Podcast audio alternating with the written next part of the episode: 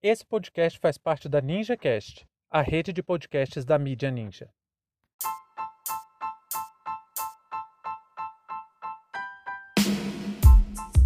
Preço dos alimentos pode subir mais com a guerra na Ucrânia. Sejam bem-vindos e bem-vindas ao seu plantão informativo com análise e opiniões a partir de uma perspectiva histórica. Eu sou Arnaldo Castro, em conjunto com Brenda Salzman, e hoje é dia 2 de março de 2022.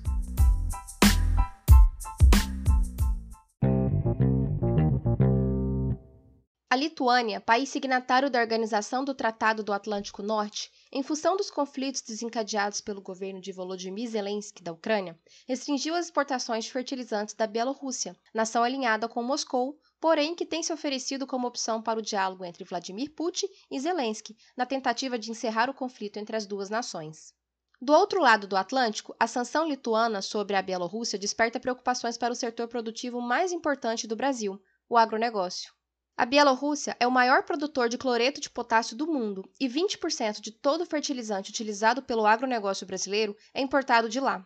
O escoamento da produção bielorrussa está ligado ao comércio internacional russo, o que motivou a sanção lituana. Entretanto, a dependência de insumos para a agricultura não pode ser vista como um acaso, e sim um projeto político que proporciona cada vez mais risco à segurança alimentar e produtiva do Brasil.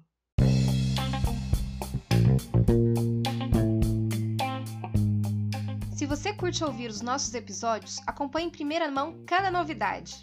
Segue a gente, ative as notificações no Spotify ou no seu player favorito e nos ajude a compartilhar esse conteúdo. O História Oral Podcast é uma produção independente e que só é possível graças ao seu apoio.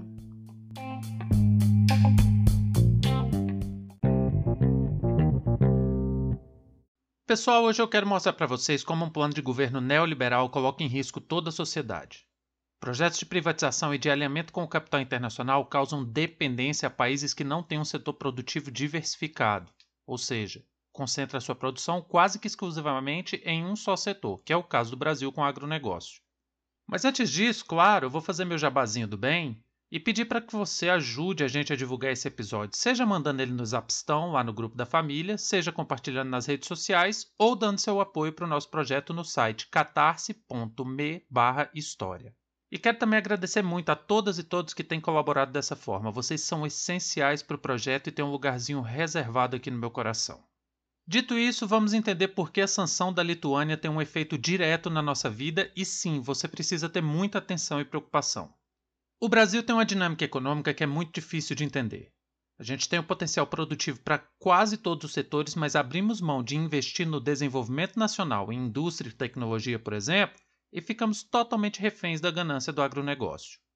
É um caminho sem volta? Não. Isso é opção. Isso tem que ficar muito claro.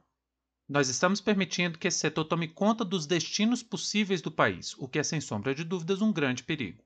Aí, para infernizar mais a situação, a gente coloca na presidência um completo inepto, um ser que não tem absolutamente nenhum refinamento intelectual e, para piorar, toda a sua visão de futuro desde 2019 se concentra exclusivamente nas eleições de 2022. Jair Bolsonaro, além de moralmente ser uma pessoa deplorável, não tem a menor ideia do que pode ser feito para melhorar a vida do povo e principalmente como conter crises que podem nos atingir. Mas não é só o Bolsonaro, não. Com certeza, o modelo produtivo que estamos abastecendo tem total conivência dele, só que isso é uma lógica sistêmica. Olha só como esse cara e a gangue dele representam um verdadeiro perigo ao Brasil e à nossa soberania. Vamos supor que eu concorde com esse modelo econômico que fica até orgulhoso do Brasil ser chamado de celeiro do mundo. Eu nem vou tocar na questão de que o modelo do nosso agronegócio é ultrapassado e totalmente nocivo ao meio ambiente. Mas vamos supor que eu seja então a favor desse modelo, o que eu não sou. Mas para a gente entender, vamos supor. E aí a gente vai ver como, dentro da lógica dessa mesma gente, o que tem acontecido no Brasil é um caminho inquestionável para o fracasso. Tem um ser abjeto aí que acompanha o Picareta Mor que deveria estar tá cuidando dos interesses econômicos do Brasil. O nome dele é Paulo Guedes, o ministro da Economia.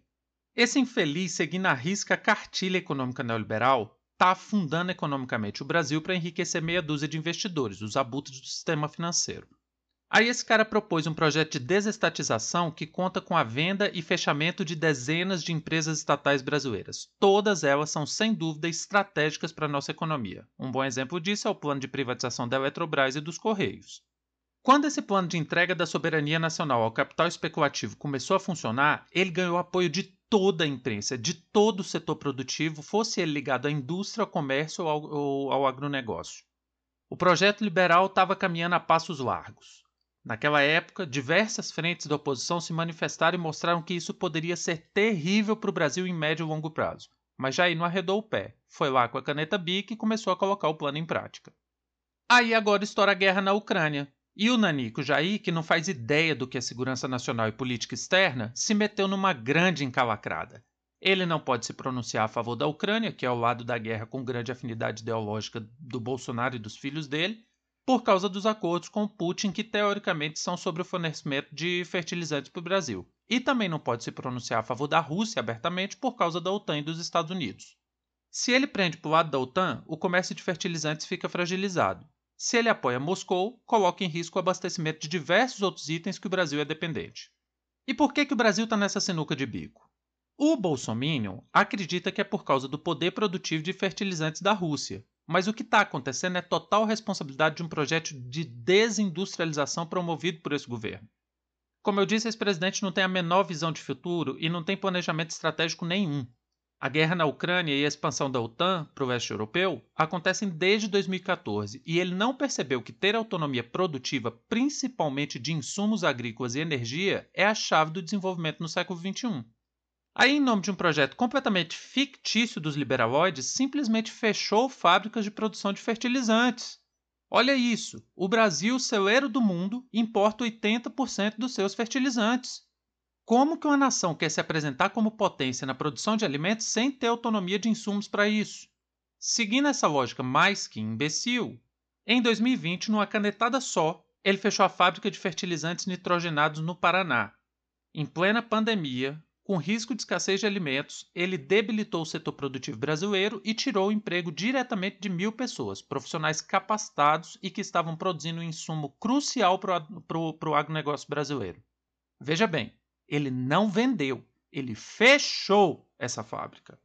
A Fafem de Sergipe da Bahia foram privatizadas, diferente do Paraná que foi fechada. Isso aprofundou a debilidade produtiva e praticamente retirou da Petrobras a condição de ser um elemento de contenção de crises como a que estamos vivendo.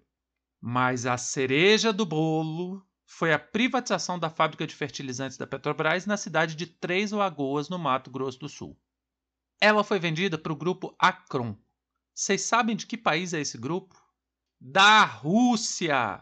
Olha isso! Nós vendemos nossa fábrica de fertilizantes para aquele que já era o maior produtor de fertilizantes do mundo e que já tínhamos grande dependência. Agora ele se vê na obrigação de falar fino com todo mundo, porque ou fala fino ou sofre as consequências econômicas que vão diminuir os lucros do agronegócio. E essa é a preocupação dele: perder o apoio do agronegócio em ano eleitoral. Porque o grande problema para essa gente não é o povo passar fome, e sim o poder econômico dos fazendeiros diminuir. Não à toa que todas as políticas do governo para favorecer o agronegócio já estão dando resultado mais que esperado. Encarecimento de alimentos, redução do consumo interno, diminuição da segurança alimentar e, na ponta mais frágil da sociedade, a fome. Por isso que sempre afirmamos aqui: a fome, ou o fim dela, é exclusivamente uma opção política, é um projeto. E não podemos cair na propaganda do governo de que os alimentos vão encarecer por causa da guerra na Ucrânia.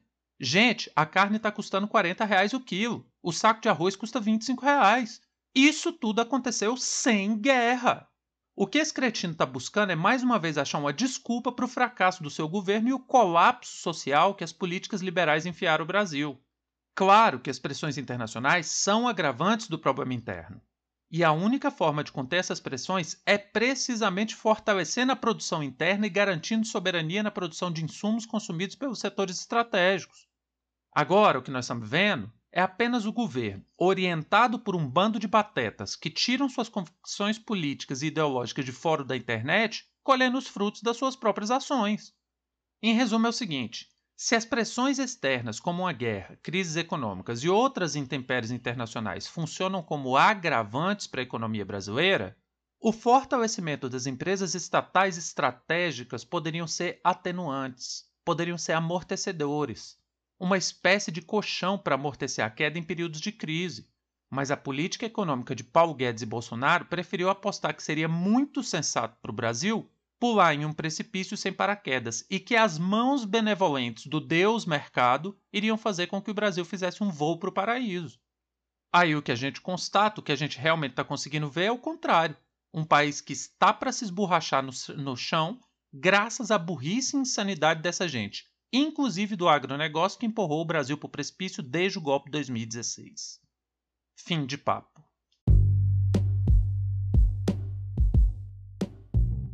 O História Oral Podcast é uma produção independente e conta com seu apoio para dar continuidade às nossas atividades. Muito obrigado a você por prestigiar nosso trabalho e até a próxima.